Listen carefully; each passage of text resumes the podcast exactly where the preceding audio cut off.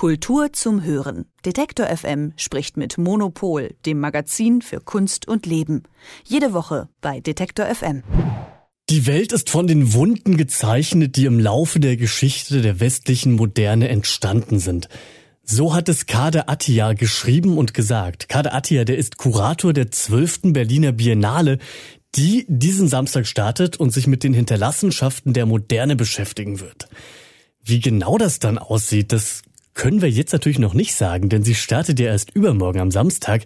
Aber wir wollen euch trotzdem schon mal ein bisschen updaten, was ihr da so erwarten könnt. Und das mache ich jetzt mit Monopol-Chefredakteurin Elke Buhr. Schönen guten Morgen. Morgen. Elke, heute weißt du ausnahmsweise auch mal nicht viel mehr als wir, denn auch du konntest zumindest die Ausstellungen bisher noch nicht besuchen. Aber das wird sich heute ändern, denn für dich geht's heute im Laufe des Tages zur Vorabbesichtigung. Worauf freust du dich denn da ganz besonders?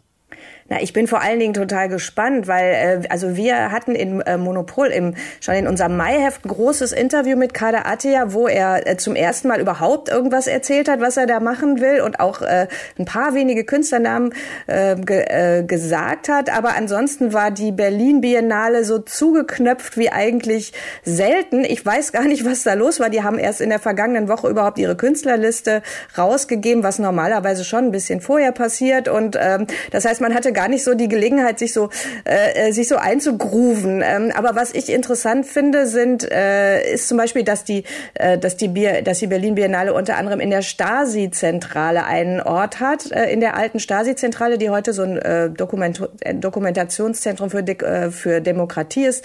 Das heißt, dass die sich eben auch, das fand ich interessant, also Kader Attir ähm, hat halt sein sein Interesse vor allen Dingen in dem, was man so Global South nennt. Äh, es sind sehr viele Künstler und Künstlerinnen Künstlerin aus der arabischen Welt. Es sind auch viele Künstler zum Beispiel aus äh, ähm, äh, vietnamesischen Kontexten da. Es ist sehr, sehr international, sehr wenig Deutsche.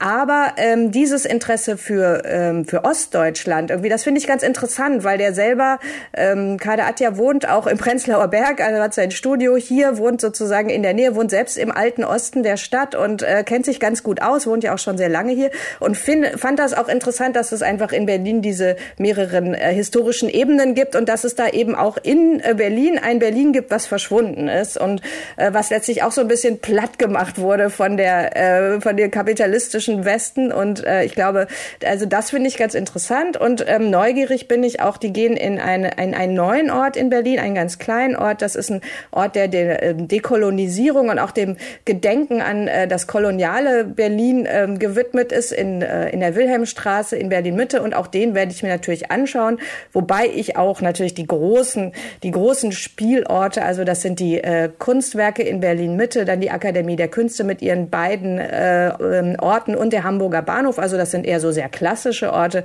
Und ähm, da äh, hoffe ich, dass ich dann auch so äh, die Ausstellung dann so ganz äh, gut entfalten kann.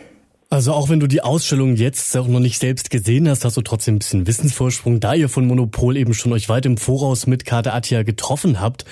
Nun habe ich von ihm ja auch schon das kurze Statement eben vorgelesen. Die Welt ist von den Wunden gezeichnet, die im Laufe der Geschichte der westlichen Moderne entstanden sind. Und in diese Richtung lassen sich auch bei euch in dem Feature noch einige weitere finden. Auf mich wirkt es alles fast schon so ein bisschen dystopisch. Wird es das auch sein, was da zu erwarten ist, oder eher nicht?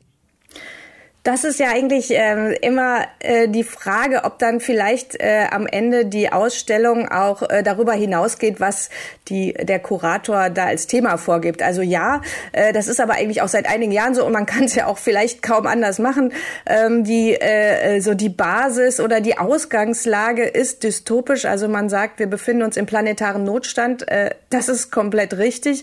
Die, äh, aber die Frage ist, was macht die Kunst daraus? Und normalerweise ist es ja nicht so, dass dann alle alle Künstler in Depression verharren, sondern dass es ja auch immer äh, darum geht, äh, dann auch positive Dinge zu sehen, beziehungsweise dass man Hoffnung aus so, so einer Rückgewinnung von, von kulturellen äh, Formen oder auch von äh, äh, also kleinen Dingen irgendwie gewinnen kann und dass es dann am Ende doch auch immer äh, so äh, sehr überwältigende, wenn nicht überwältigende, dann eindrückliche Werke gibt. Also ich glaube, ähm, dass ja oft sozusagen die, die kulturelle Grundthese wird dann von der, von der der Ausstellung äh, dann auf eine Weise überholt, die einem dann auch ganz interessant ist, weil es ja so viele Künstler sind, das wird ja auch sehr divers sein, ähm, dass da sicherlich noch andere Sachen bei vorkommen. Also ich finde es zum Beispiel ganz interessant, es gibt den Uriel Orlov, der äh, sich äh, beschäftigen wird mit mit Hölzern, also mit der Frage von Holz, äh, man denkt so, okay, Holz, aber ähm, wo ja auch wieder eine ganz lange Geschichte dranhängt. Also es gibt so äh,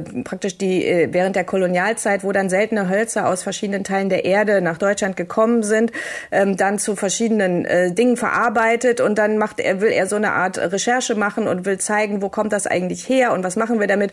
Also äh, kann man eigentlich äh, wertvolles Holz restituieren, macht das irgendwie Sinn? Also das ist, glaube ich, auch etwas, was sich durchziehen wird, die Frage nach dem, äh, nach dem kolonialen Erbe. Also wie können wir mit diesem Erbe umgehen und ähm, ist eigentlich äh, die Restitution, also das Zurückgeben, worüber jetzt immer gesprochen wird, ist das, ist es schon alles, worüber wir reden müssen oder funktioniert das vielleicht auch anders, einfach erstmal in der tiefen Recherche und so. Und ich glaube, dass da auch viele einzelne Geschichten rauskommen werden, die total spannend sind.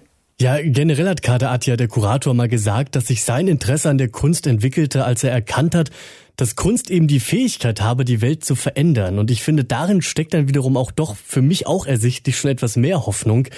Kunst als ja mögliche Reparatur der Wunden der Welt. Würdest du sagen, so zusammengefasst, das ist der Ansatz der Biennale dieses Jahr? Ich glaube, das ist sein Ansatz. Das ist ja auch sein Ansatz als Künstler. Also er selber er arbeitet ja seit Jahren mit diesem Motiv der Reparatur. Da hat er auf der Documenta 13 mal einen ganz fantastischen Raum gemacht, wo er das so gegenübergestellt hat, ähm, die berühmten Bilder von Kriegsversehrten aus dem Ersten Weltkrieg, die diese zusammengenähten Gesichter hatten, ganz fürchterlich. Und dann hat er das gegenübergestellt mit, ähm, ähm mit äh, Artefakten aus Afrika, also mit, äh, mit, mit äh, klassischen Skulpturen aus, aus Afrika, wo auch äh, eigentlich immer so diese Schnitte im Holz sind und wo auch Dinge dann repariert werden und äh, wo er dann da diese Reparatur eigentlich als so eine zentrale Metapher dafür nimmt, wie wir mit den Wunden umgehen. Und ähm, er dreht das dann ja auch eigentlich wirklich immer in etwas, was dann auch sehr physisch ist, sehr sinnlich erfahrbar und äh, auch wirklich sehr eindrücklich. Also das ist so sein, äh, äh, sein Ansatz und ähm, ich bin gespannt, wie sich das dann in dem der anderen Künstler spiegelt, weil natürlich ein Künstler niemals anderen Künstler seine eigenen Formen und, und äh, Motive aufdrängt, sondern die natürlich selber machen lässt, was sie so machen. Und ähm, äh, ja, ich bin wirklich sehr gespannt, wie sich das dann umsetzen wird. Also die zwölfte Berliner Biennale, die dieses Jahr unter dem Titel Still Present steht, die sieht Elke schon heute und ihr könnt sie dann ab Samstag besuchen. Aber kein Stress, die läuft nämlich noch bis zum 18. September an verschiedenen Ausstellungsorten in Berlin. Kommt dann alle rein mit einem Gesamtticket und ich sage an dieser Stelle erstmal noch Dankeschön an Elke für das Gespräch. Sehr gerne. Kultur zum Hören. Detektor FM spricht mit Monopol, dem Magazin für Kunst und Leben. Jede Woche bei Detektor FM.